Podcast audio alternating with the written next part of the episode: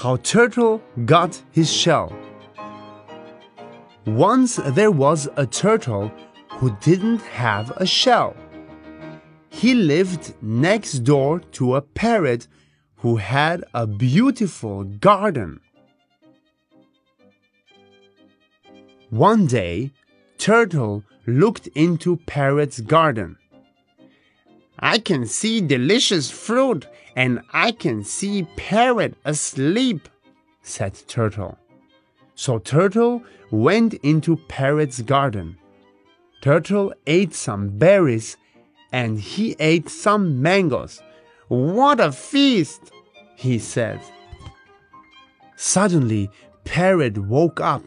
When he saw Turtle in his garden, he was very angry. Stop! Thief! he squawked. Turtle tried to get away. Parrot caught Turtle by the leg.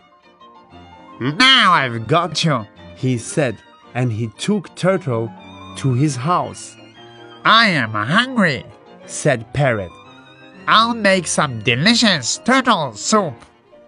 He put Turtle in a big bowl.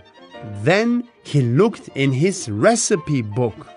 I don't want to be a soup, said Turtle, while Parrot went to get wood for the fire. Turtle tried to get out of the bowl. Turtle wiggled and wriggled with all his might. The bowl wibbled and wobbled, and then it toppled off the table. The bowl landed on top of Turtle. Ow! said Turtle. After a while, Parrot came back with the wood. He couldn't see Turtle anywhere. He couldn't see the ball. Then Parrot saw the ball walking to the door. Parrot saw Turtle under the ball. Stop! squawked Parrot. Parrot pecked and pecked at the ball, but he couldn't get Turtle out.